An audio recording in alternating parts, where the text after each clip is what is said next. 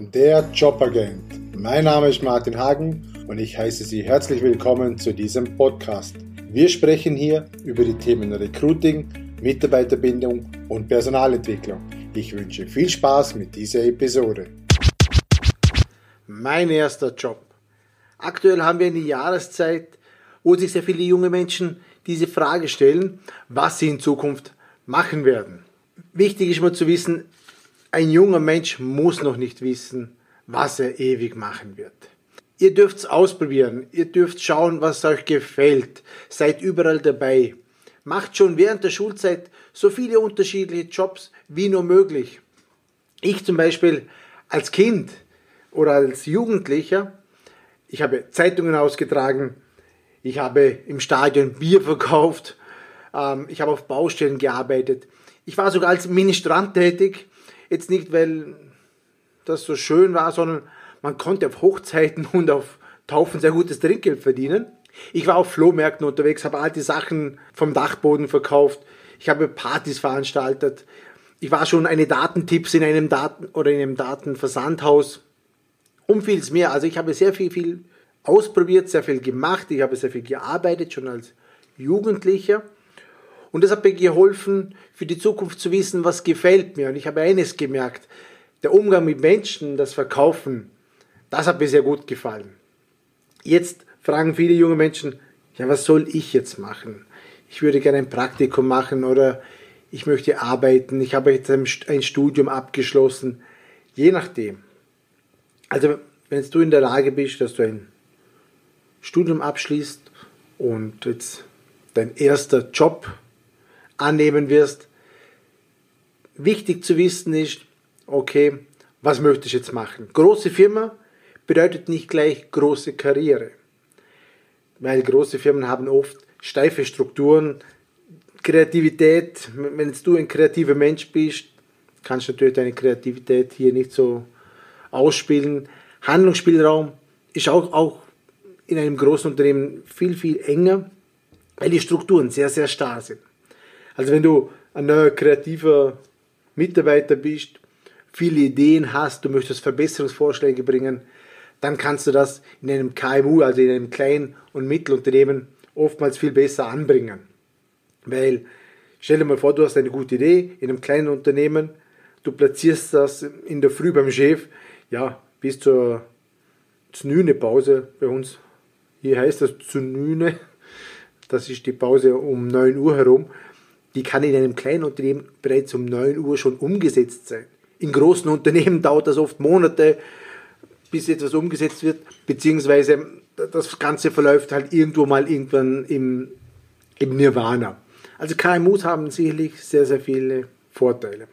Junge Menschen fragen mich dann immer wieder, in welcher Firma oder in welchem Job kann ich am meisten Geld verdienen?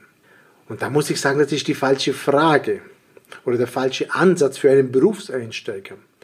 Jemand, der seinen ersten Job macht, da sollte sich immer die Frage stellen, wo, in welchem Unternehmen kann ich am meisten lernen und wo kann ich mich am meisten einbringen? Das ist die entscheidende Frage. Geld kommt irgendwann einmal später von alleine. Aber ganz am Anfang ist es wichtig, viel zu lernen, dass du jemand hast, der dir viel zeigt, der dich mit einbindet in die Prozesse. Das ist das Entscheidende. Dir nützt nichts, dir nützt kein großes Unternehmen, wo dann auf dem Zeugnis steht, ich habe für XY gearbeitet, aber ich habe nichts gelernt. Das habe ich schon oft erfahren, weil die Abteilungen so groß sind, du bekommst eine Tätigkeit, die machst du dann die ganze Zeit und dann hast du keine Erfahrung gesammelt. In kleinen Unternehmen da lernst du viel, viel mehr. Wichtig ist, du musst den Chef überzeugen. Du bist Berufsanfänger. Jetzt musst du ihm zeigen, dass du wirklich willst. Du musst bereit sein. Du musst bereit sein, mehr zu tun, als man von dir verlangt. Das nennt sich Over-Deliver. Kommt von Amerika und das bedeutet, du machst mehr, wie man von dir verlangt. Das ist der Servicegedanke dahinter. Das bedeutet, ich gebe dir ein Beispiel. Wenn man von dir verlangt, du musst 50 Anrufe machen, dann machst du nicht nur diese 50 Anrufe, du machst 60 oder gar besser noch 70 Anrufe. Wenn der Chef von dir verlangt, du sollst einen Stapel pro Tag Akten abarbeiten, ja, was machst du? Du machst zwei Stapel in einem halben Tag. Du machst immer mehr, als man von dir verlangt. Zeige, dass du einen Mehrwert für das Unternehmen bringst. Gerade als Berufseinsteiger solltest du immer Engagement zeigen. Darauf stehen Vorgesetzte, darauf stehen Unternehmer, dass sie engagierte Mitarbeiter haben. Und gerade als Berufsanfänger solltest du besonderes Engagement mitbringen. Du musst dir auch immer wieder die Frage stellen, was hat der Chef davon, wenn er dich einstellt? Hast du ein besonderes Talent? Was macht dich einzigartig? Zeig ihm, dass du besonders engagiert bist. Biet ihm an, von mir aus ein paar Tage gratis zu arbeiten. Zeige aber, dass du engagiert bist, dass du willst, dass du diesen Job möchtest. Viele fragen zu früh nach nur Geld und was bekommen sie alles in dem Unternehmen. Als Berufseinsteiger bist du in der Rolle, wo du bieten musst. Du musst einen Mehrwert dem Unternehmer bringen. Zeig ihm, dass du den Job wirklich willst und dass du dir für nichts, aber auch wirklich für nichts zu schade bist. Sag ihm, ich putze, ich räume, ich mache dir alles. Ich will, und das Wichtigste ist für mich, ich will einfach dazulernen. Das ist der Gedanke.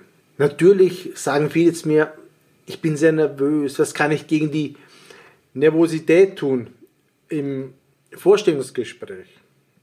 Zuerst einmal, wir alle sind nervös im Vorstellungsgespräch. Das, das ist wie im Rendezvous, da sind wir auch nervös. Das kannst du nicht trainieren und üben. Du, du weißt, du kommst jetzt in eine Situation, wo du dich, wo du dich verkaufen musst, wo du dich klar positionieren musst und dem anderen zeigen möchtest, dass du ein guter Mitarbeiter bist. Wichtig für dich ist, du darfst die Angst zulassen. Man darf Angst haben, man darf nervös sein. Die Personaler wissen oftmals, dass auch die Kandidaten und die Leute, die zum Vorstellungsgespräch kommen, nervös sind. Sie versuchen auch weitestgehend die Angst einem zu nehmen und die Nervosität. Es gehört dazu. Was kann ich jetzt aber dagegen tun, gegen die Nervosität? Eine gründliche Vorbereitung ist natürlich das A und O. Wenn ich nicht vorbereitet bin, natürlich, dann bin ich nervös, weil ich weiß ja nicht, wie ich reagieren soll. Aber ich kann mich gut vorbereiten auf ein Vorstellungsgespräch und das nimmt dir zumindest die Angst und bietet dir ein bisschen oder sogar sehr viel Sicherheit.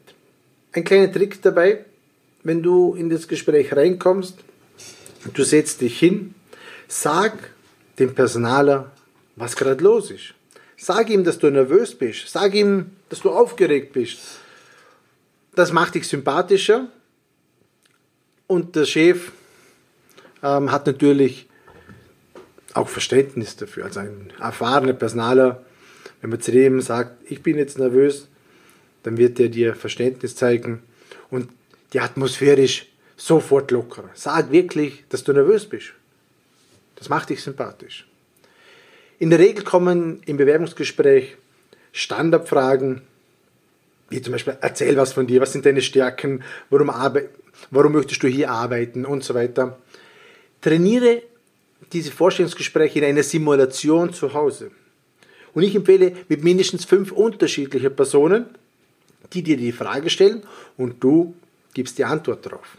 Also du kannst das mit deinen Eltern machen, mit deinen Verwandten, mit deinen Freunden, mit deinem Nachbarn, mit dem Pizzaboten, von mir aus sogar mit, der, mit dem Hamster. Du kannst das Ganze ja wunderbar mit dem Handy aufnehmen und dir dann zuhören.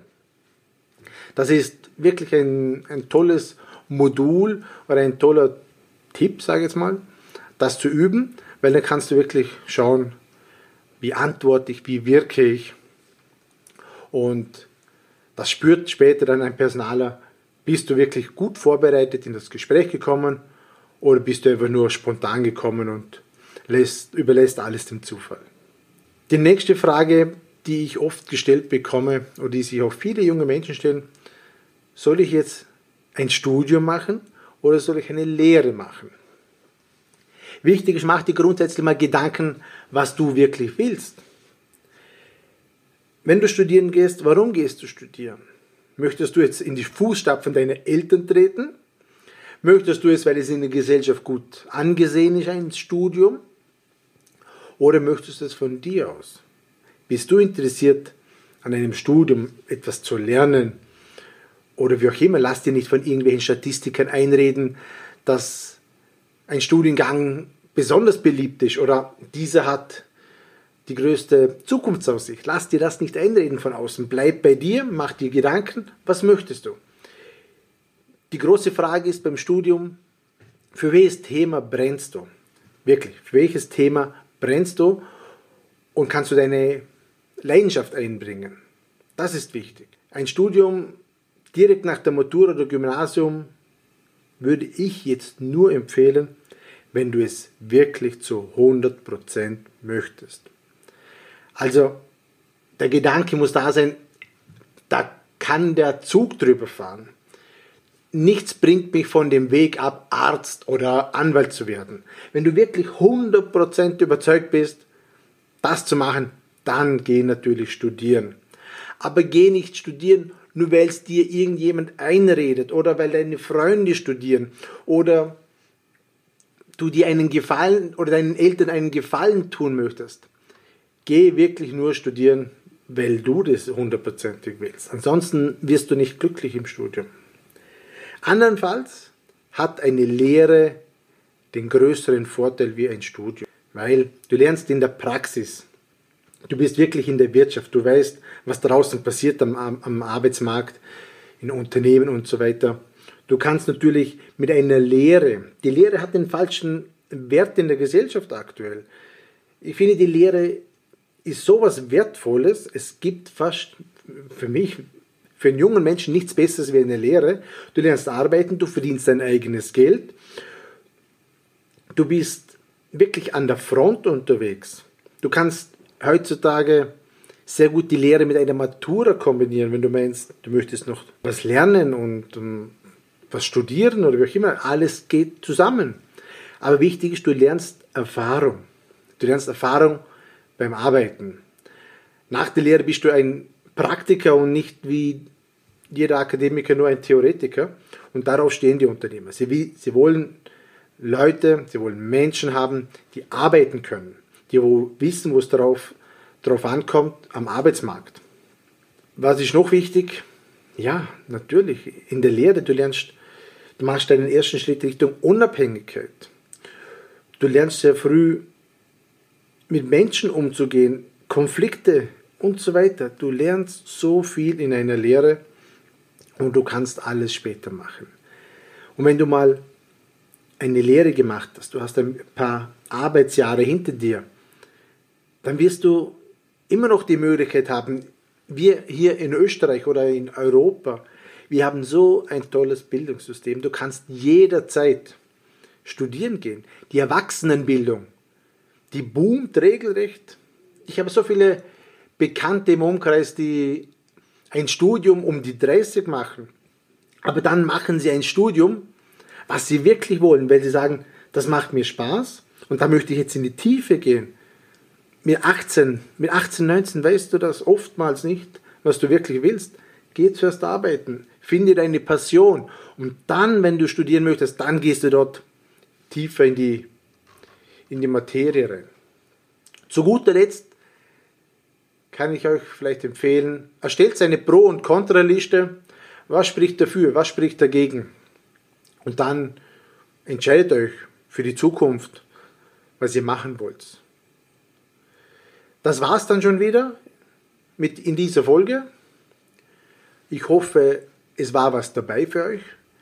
Wie immer, wenn euch das Ganze gefallen hat, hinterlasst bitte eine Bewertung auf iTunes, auf Soundcloud oder YouTube Facebook, wo auch immer ihr das gesehen oder gehört habt.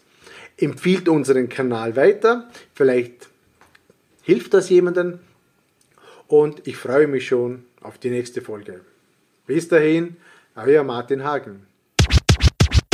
Herzlichen Dank dafür, dass du dir die Zeit zum Zuhören genommen hast. Ich würde mich sehr freuen, wenn du uns bei iTunes eine 5-Sterne-Bewertung abgibst und uns weiterempfiehlst.